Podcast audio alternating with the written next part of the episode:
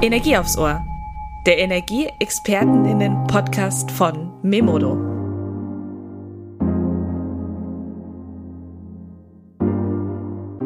Hi Energiefans. Heute gibt es wieder Energie aufs Ohr. Ich bin Lena, Auftragsmanagerin und Energieexpertin bei Memodo. Einmal im Monat zieht es mich vors Mikrofon, um mit Energiespezialisten von nah und fern über News, spannende Learnings, Trends und die Energiezukunft zu quatschen legen wir los.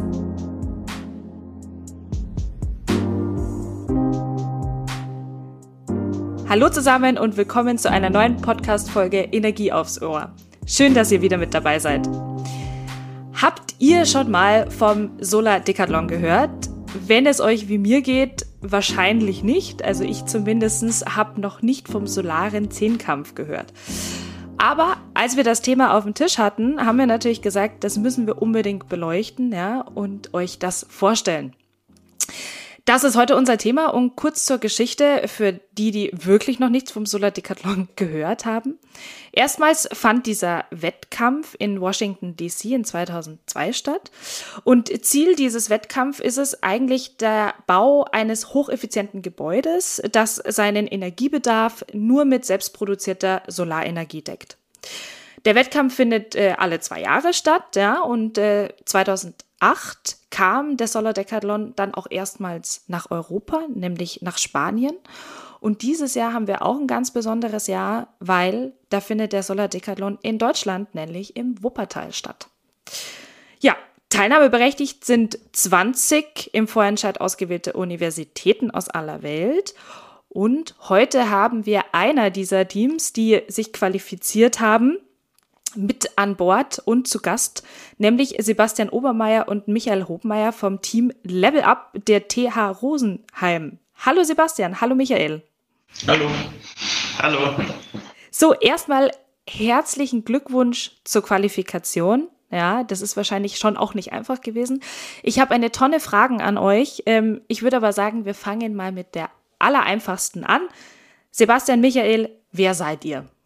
Ähm, ja, also wie gesagt, mein Name ist Sebastian Obermeier, ich bin Student an der TH Rosenheim, habe im Bachelorstudium Energie- und Gebäudetechnik studiert und bin jetzt gerade in die Endzügen von meinem Masterstudium. Das ist angewandte Forschung und Entwicklung in den Ingenieurwissenschaften und bin jetzt eben seit zwei Jahren als Teamleiter beim Solar Decathlon dabei.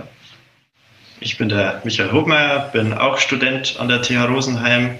Ich bin im Bachelorstudiengang Energie- und Gebäudetechnologie und bin jetzt seit einem Jahr im Team Level Up mit dabei. Ja, heute unser Thema der Wettbewerb ähm, beziehungsweise das Projekt für euch. Wenn wir jetzt den Solar Decathlon anschauen im Wuppertal, ja, was genau ist der? Beziehungsweise wieso habt ihr euch entschieden, als Uni da mitzumachen? Ähm, das hat den Hintergrund, wir waren ja 2010 dabei und sind da eigentlich relativ erfolgreich geworden als Vize-Weltmeister im solaren Bauen. Daher war eben der Wettbewerb in der Hochschule bereits bekannt und auch Interesse da, dass man das nochmal durchführt.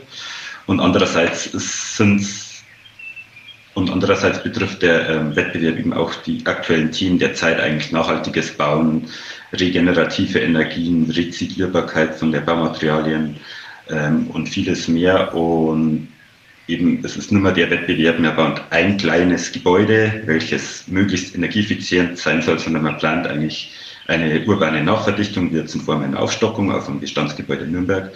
Und ähm, davon nimmt man dann lediglich einen Wohnungsausschnitt, den wo man dann tatsächlich baut und mit dem man den Solaren 10 Cup in Wuppertal bestreitet. Da werden wir später ja auch noch äh, genauer drauf eingehen, was da euer ähm, Konzept auch ist. Wie kann man sich das vorstellen? Wie viele Teams sind da jetzt dabei?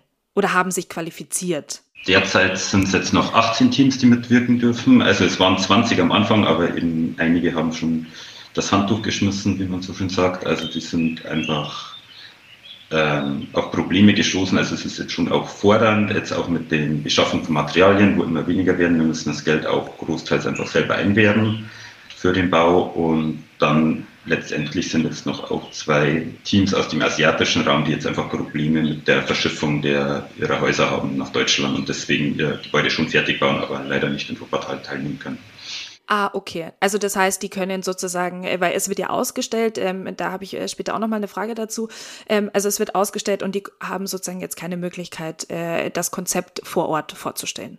Genau, also die können lediglich ein Konzept online vorstellen, auch die Wohnung mhm. online darstellen, die nachgebaute oder virtuelle Führung anbieten, aber nehmen jetzt nicht mehr direkt am Wettbewerb teil, weil das ist ein Out-of-Contest ich glaube, wir müssen jetzt über, überhaupt mal über euer Projekt reden, weil ich glaube, äh, ganz viele Zuhörerinnen und Zuhörer haben jetzt noch eigentlich überhaupt keine Ahnung, über was wir hier sprechen.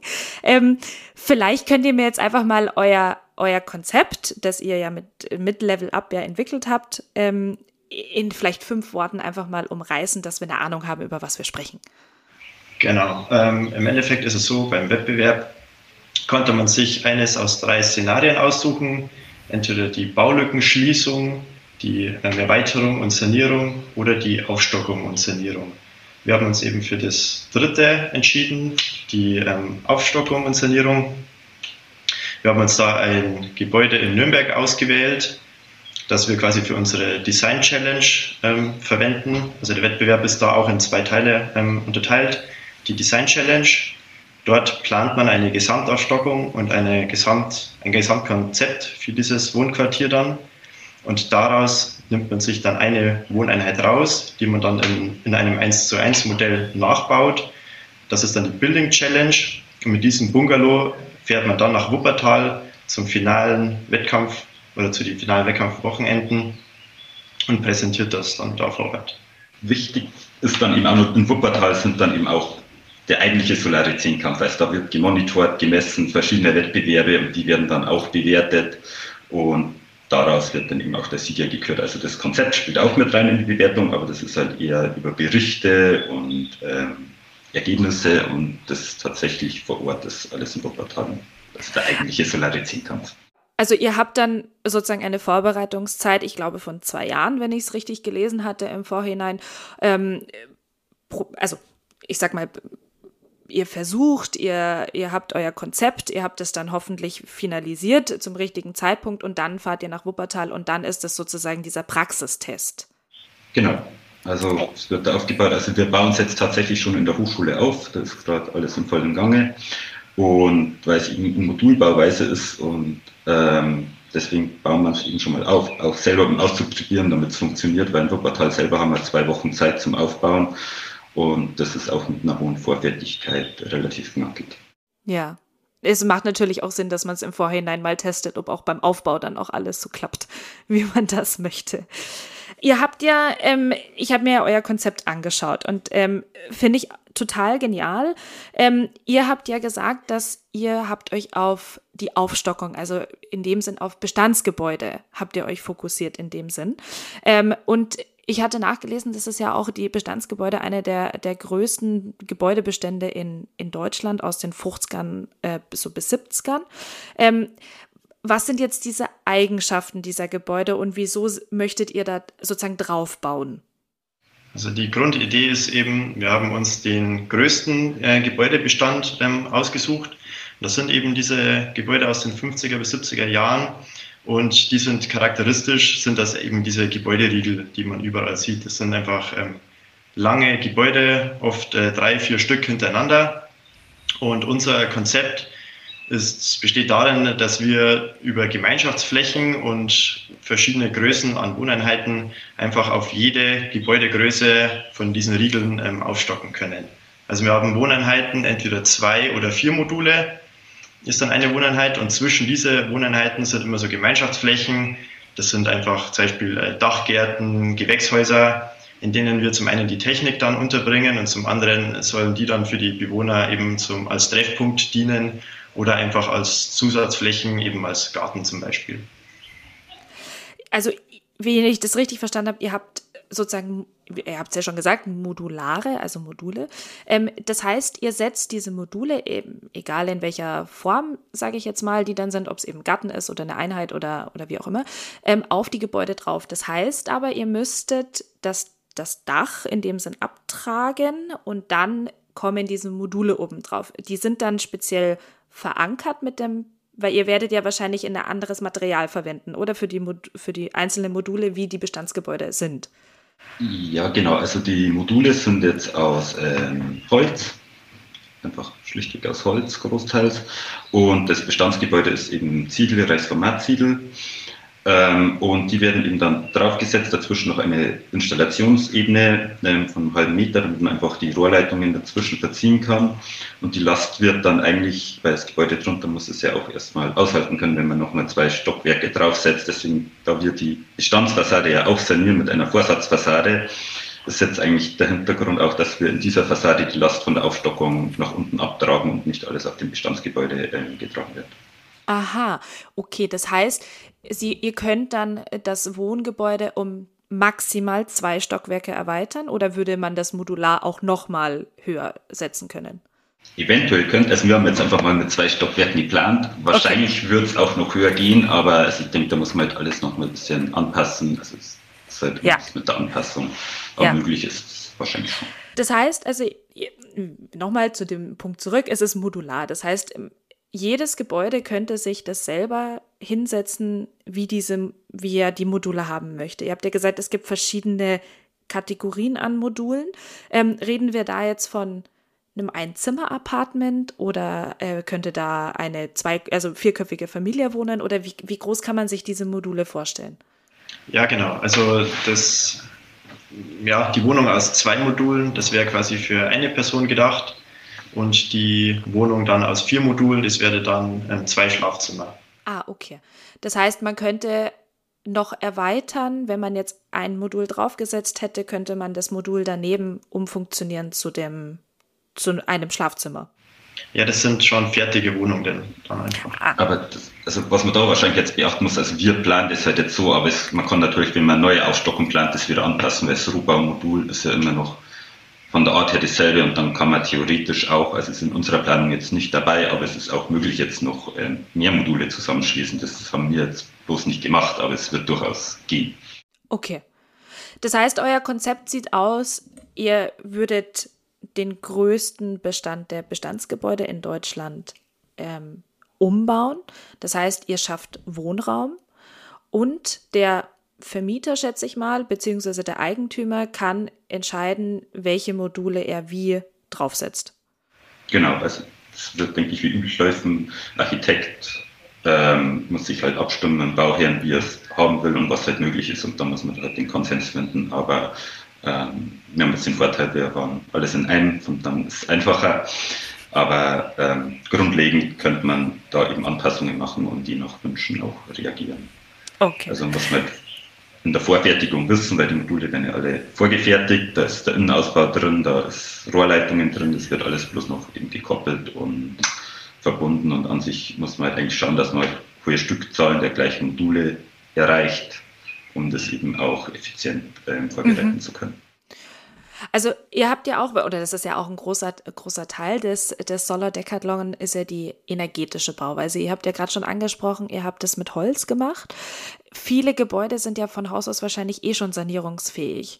Das heißt, Sanierung plus modularer Aufbau, das auch energetisch ist, also ihre, eure Module sind ja wahrscheinlich auch energetisch. Ähm, das wäre dann das Gesamtkonzept. Ja, genau. Also wir würden eben unten sanieren, oben also ähm, sehr energieeffizient aufstocken. Also wir haben jetzt bei dem Projekt, was wir jetzt geplant haben, sind wir, haben wir einen Endenergiebedarf um 94 Prozent gesenkt für das Gebäude, für Heizen und Trinkwasser. Und das geht eben dadurch, dass wir unten im Bestandsgebäude einerseits also mit Vorsatzfassaden arbeiten, also geringer Eingriff in die Bestandswohnungen, sondern einfach ähm, von außen neue Fassade mit bereits mein Fenster integriert anbringen. Das hat äh, zwei Vorteile. Einerseits muss man bloß noch also die alten Fenster eigentlich rausnehmen und die Leitung neu machen. Ähm, hat die neue Dämmebene und wir haben jetzt speziell noch eine Fassadenaktivierung mit eingeplant, die mit der Vorsatzfassade angebracht wird. Das kann man sich irgendwie so eine Bauteilaktivierung vorstellen. Also Betonkernaktivierung zum Beispiel ist relativ geläufig oder Fußbodenheizung ist ja auch so in die Richtung. Und dadurch kann man eben schon mal die Räume der Bestandswohnungen grundkonditionieren. Also die haben schon eine gewisse Temperatur und muss dadurch auch nicht nur mehr drin eingreifen und das Heizsystem austauschen, weil eigentlich das alte Heizsystem bestehen kann und man braucht bloß viel geringere Temperaturen, weil man bloß nur so für ein persönliche Befinden die Temperatur nachjustiert. Also, ja, das war meine Frage, weil Sie müssen natürlich dann auch, also die, die sag ich mal, die ähm, Unternehmer muss ja natürlich auch irgendwo in irgendeiner Form wirtschaftlich sein. Das heißt also, ihr würde die zum Beispiel bestehende Heizsysteme nicht unbedingt angreifen, sondern über das Modulare dann oben, habe ich gesehen, ähm, Fernwärme und Photovoltaik nutzen und durch die Fassade dann nochmal dämmen. Genau, also wir haben PVT-Module, also die Mischung aus Photovoltaik und Solarthermie und eben ein Fernwärmeanschluss einfach einerseits zum Notfall, um Wärmespitzen abzufedern und der Rest läuft eigentlich nicht komplett autark, aber auch mit Plus-Energiestandard in der jährlichen Planung. Ah ja, okay, okay. Die Module, könnte man die dann auch einzeln? Also könnte ich die theoretisch, weil ich stelle mir das jetzt vor wie, wie ein, korrigiert mich, wenn es falsch ist, eine Art äh, Tiny House Konzept, also wo man alle vier Wände hochzieht, könnte ich die dann auch einzeln auf Nichtgebäuden, ähm, sag ich mal, kaufen oder, oder bauen?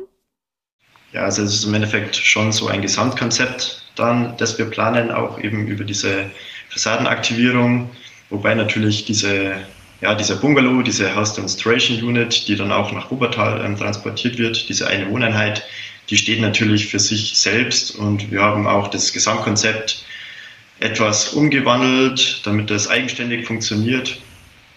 Ähm, das steht dann ja für sich alleine, aber im Endeffekt sollte es schon so ein Gesamtkonzept darstellen, da wir eben als Hauptpunkt natürlich die Nachverdichtung im urbanen Raum haben.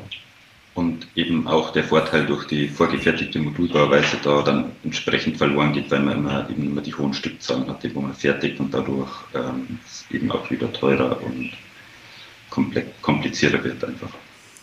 Ähm, wir haben ja vorher gesprochen, also ich glaube, Planungsphase bei euch sind ja zwei Jahre jetzt gewesen. Ähm, was, was waren jetzt so die Probleme. Ich denke mal, in jedem Planungsschritt gibt es massig Probleme, die man eventuell das eine schneller, das andere nicht so schnell lösen kann. Ähm, aber gab es was, was jetzt sehr rausgestochen ist? Du hattest auch gesagt, Sebastian, dass zwei Teams ja auch schon sogar ausgeschieden sind wegen unüberbrückbaren Problemen. Ähm, wie sah es da bei euch aus? Ja, grundlegend muss man sagen, was sind die größten Probleme? Also einerseits, es wird im Wettbewerb sehr viel gefordert, ähm, auch sehr detailliert gefordert und dadurch damit nicht die die größte Hochschule sind, ist es dann auch eben eine Frage der Kapazität, der Manpower, die wo man ähm, zur Verfügung hat. Dadurch ist auf jeden Fall das auf jeden Fall ein Punkt. Das ist schon, schon eine Leistung, da teilzunehmen. Also es ist jetzt nicht so ähm, zwei, drei Stunden in der Woche und dann ist es wieder gut, nebenbei studieren. Also es ist schon eher wirklich ein sehr großer zeitlicher Aufwand, aber ich finde auf jeden Fall, dass es wert ist.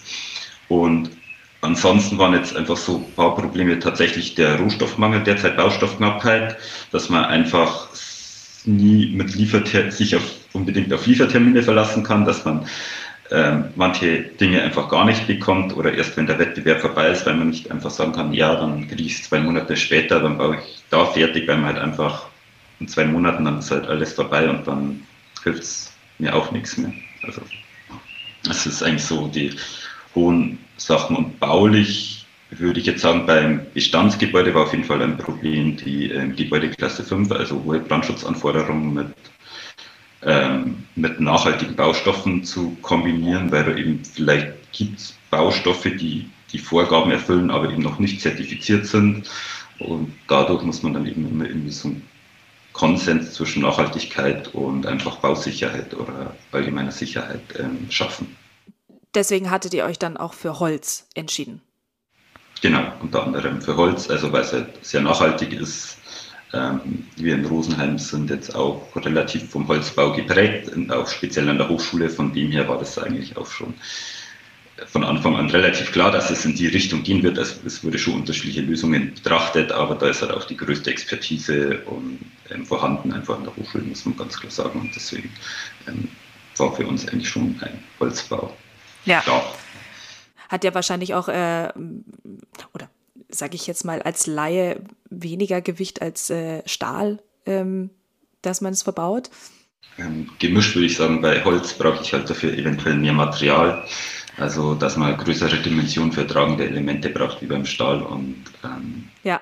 Michael, ihr habt ja gesagt, ähm, beziehungsweise der Sebastian hat gerade gesagt, es ist ja auch eine, eine Zeitfrage und eine Ressourcenfrage. Jetzt natürlich die folgende Frage, wie viele seid ihr denn überhaupt im Team? Weil äh, ihr habt ja gesagt, es ist eine Zwei-Jahres-Planungsphase. Ähm, jetzt natürlich mit den zwei Wochen im Wuppertal dann ausstellen. Also ich gehe mal davon aus, ihr seid nicht nur drei Leute, die daran gearbeitet haben. Nein, das ist äh, richtig.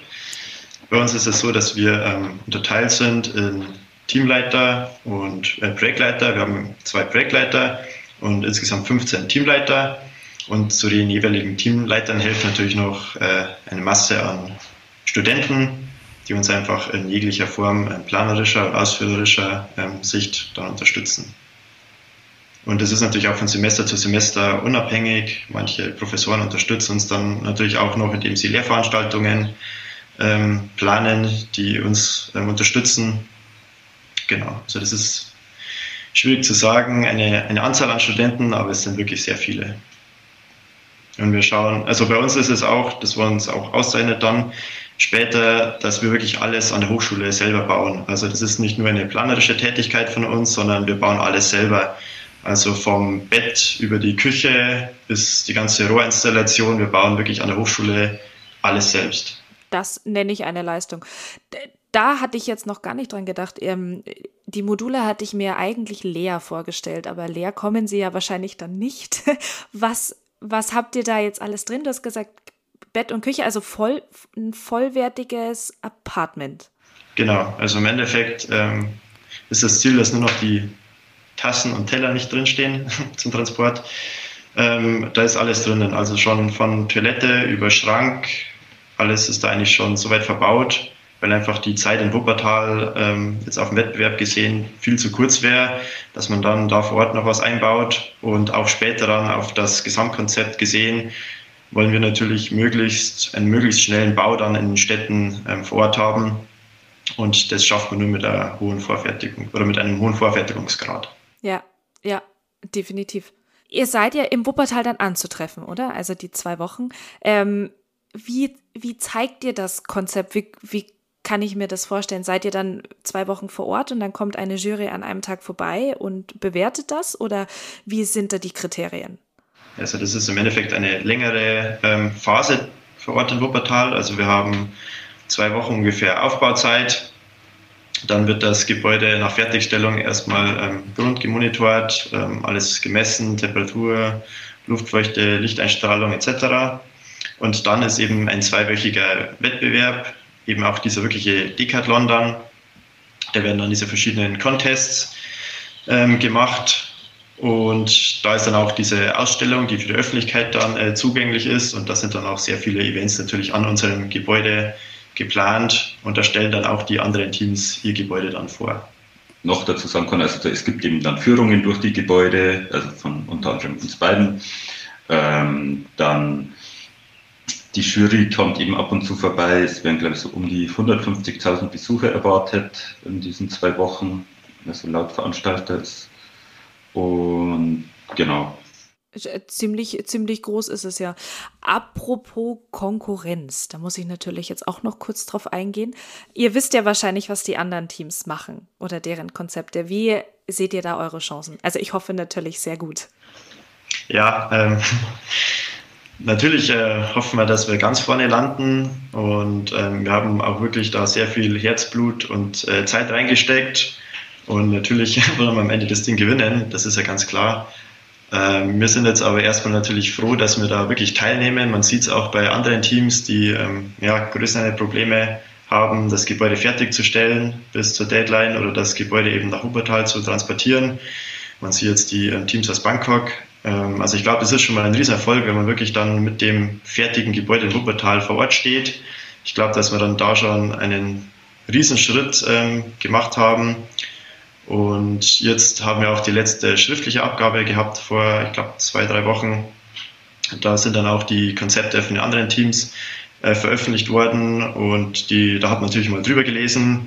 Und äh, wie hat ein Professor von uns so nett gesagt, die kochen auch nur mit Wasser und ja, das in Wasser in Rosenheim ist gar nicht so schlecht. Das ist ja nett. es muss ja auch wahrscheinlich jeder bei euch mitfiebern, ähm, dass, ihr, dass ihr das gewinnt. Noch eine kurze Frage. Ähm, ihr hattet ja vorher erwähnt, ihr wart ja auch in Madrid schon dabei, aber mit einem anderen Konzept, oder? Oder war, war das das gleiche? Damals in Madrid war es eher schon ein anderes Konzept. Also da gab es das ganze Thema Aufstockung noch gar nicht und die urbane Nachverdichtung ist jetzt eigentlich der erste Wettbewerb, wo das so eine zentrale Rolle bekommt. Also es war schon sowas wie Nachhaltigkeit mit einbezogen in die Bewertung, aber ich glaube auch noch nicht so stark. Und dadurch war es schon eher noch das Konzept einfach mit, ähm, ja, einfach ein tolles, tollen Prototypen zu bauen, möglichst energieeffizient, aber auch die Wirtschaftlichkeit war noch nicht so relevant, wie es jetzt bei uns inzwischen geworden ist. Und ähm, es gibt auch einfach in den Regeln, wir kriegen von den Veranstaltern Regeln vorgegeben, das sind einfach Unterschiede. Also wir dürfen zum Beispiel in den zwei Wochen im Wuppertal nicht aktiv heizen oder kühlen, müssen uns dadurch passive Strategien überlegen, die wir implementieren. Und das war eben damals noch nicht so. Und also von dem her muss man schon einfach auch bisher andere Richtungen denken. Es gibt auch in zehn Jahren gibt es eben auch neue Methoden, neue Anlagen. genau. Ja, ich wollte sagen, also dadurch, dass das ja auch ähm, jetzt nicht jährlich stattfindet, äh, entwickelt sich ja auch die Industrie wieder weiter. Es gibt neue Standards, es gibt verbesserte. Ähm, ja, aber sehr cool. Also äh, wir, wir drücken euch da auf jeden Fall ganz fest die Daumen. Wie, wie geht's denn dann danach weiter? Also Level Up ist ja das Team, von euch. Ähm, was ist denn eure große Vision? Es hört ja hoffentlich nicht beim, beim Solar Decathlon dann schon auf. Ähm, ja, im Endeffekt ist es natürlich die große Vision, das wirklich auch äh, dann umzusetzen auf das große Gebäude. Wir mit unserem Forschungsprojekt haben jetzt einmal, glaube ich, so den Grundstein gesetzt. Natürlich äh, muss da an der einen oder anderen Stellschraube vielleicht dann auch noch äh, gedreht werden, damit das dann wirklich umgesetzt werden kann. Aber definitiv ist das denke ich, von jedem im Team das große Ziel, das wirklich dann ähm, auf den Markt umzusetzen. Und wir haben uns auch bei der Auswahl unseres Bestandsgebäudes ähm, nicht irgendein Gebäude ausgesucht. Wir sind dann mit dem Bayerischen Bauministerium äh, zusammengekommen. Die haben uns dann mit den Siedlungswerken Nürnberg gemeinsam bei der Auswahl geholfen, weil eben da auch Interesse dran besteht und Natürlich läuft das Forschungsprojekt jetzt aus mit dem Wettbewerb, aber grundlegend ist schon der Gedanke, dass man ähm, das fortführt, eventuell ein neues Forschungsprojekt daraus gründet und auch darauf abzielt, das tatsächlich in Nürnberg umsetzen zu können und mal äh, zu zeigen, was alles geht. Wir drücken euch ganz fest die Daumen. Ähm, ich bin total gespannt. Erstmal natürlich auf den Wettbewerb und dann, wie das auch weitergeht. Ja, wir haben noch ein kleines Spiel ähm, für euch. Das spielen wir beim Memodo Podcast. Äh, die das sind drei schnelle Fragen, äh, habe ich euch natürlich im Vorhinein nicht gesagt. Wir wollen euch einfach noch mal ein bisschen besser kennenlernen. Wir haben natürlich jetzt viel über den, den Wettbewerb aber, äh, gesprochen, aber natürlich auch wollen wir euch ein bisschen besser kennenlernen. Drei schnelle Fragen, drei schnelle Antworten. Einfach aus dem Bauch raus. Ich würde es jetzt einfach so machen, ich stelle die Frage und ihr dürft reinrufen einfach. Also, erste Frage, weil wir natürlich bei dem Thema sind. Seid ihr eher ein Haustyp oder ein Wohnungstyp? Haus.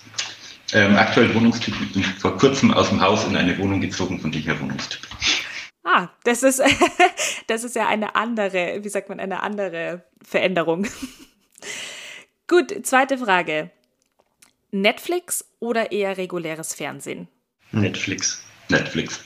Ah, also beide, Netflix bin ich, bin ich auch bei euch. auch wenn ich schon suchen muss, was ich überhaupt noch anschaue. Und letzte Frage. Ähm, ihr habt ja wahrscheinlich äh, sehr, sehr lange Nächte und Tage verbracht, dieses Projekt zu planen. Seid ihr eher ein Tee- oder ein Kaffeetyp? Kaffee. Also ich glaube, die Kaffeemaschine ist bei uns der wichtigste Mitarbeiter. das kenne ich auch bei uns im Unternehmen. Ja, sehr cool. Vielen Dank. Ähm, es war eine super coole Fragerunde. Wie gesagt, wir drücken euch ganz, ganz fest die Daumen. Ähm, es kann ja auch jeder schauen. Ihr habt äh, Links. Könnt ihr äh, vielleicht nochmal unseren Zuhörerinnen und Zuhörern sagen, wo sie da auch vielleicht nochmal das alles nachlesen können, beziehungsweise wo sie nachschauen können. Und natürlich kann man ja, glaube ich, auch in Wuppertal dann vorbeischauen. Genau. Also wir sind ähm, ganz normal äh, mit unserer Internetseite vertreten. Ähm, ich glaube, Level Up Roh. Äh, wir sind ähm, auf Instagram, ähm, LinkedIn. Gerne vorbeischauen, ein paar Likes da lassen. Und wir würden uns natürlich über jeden freuen, der uns in Wuppertal dann besucht und uns da unterstützt. Ja, vielen Dank an euch beiden ähm, und auch vielen Dank, dass ihr euch in dieser stressigen Phase Zeit genommen habt für uns. Wir drücken euch natürlich ganz fest die Daumen, dass ihr dann am 10. Juli für die Besucherinnen und Besucherinnen, dass da alles klappt, ja, und dass ihr dann mit euren drei Modulen ähm, euch super präsentieren könnt. Und ich hoffe natürlich, dass ihr das Ganze auch gewinnt.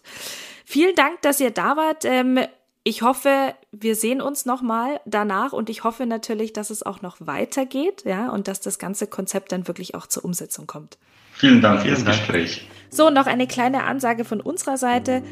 Bei uns arbeiten schon viele Studenten und Studentinnen als Werkstudenten oder machen ihr Pflichtpraktikum.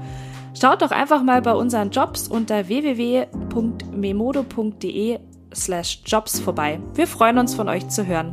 Das war's von mir. Tschüss und Baba.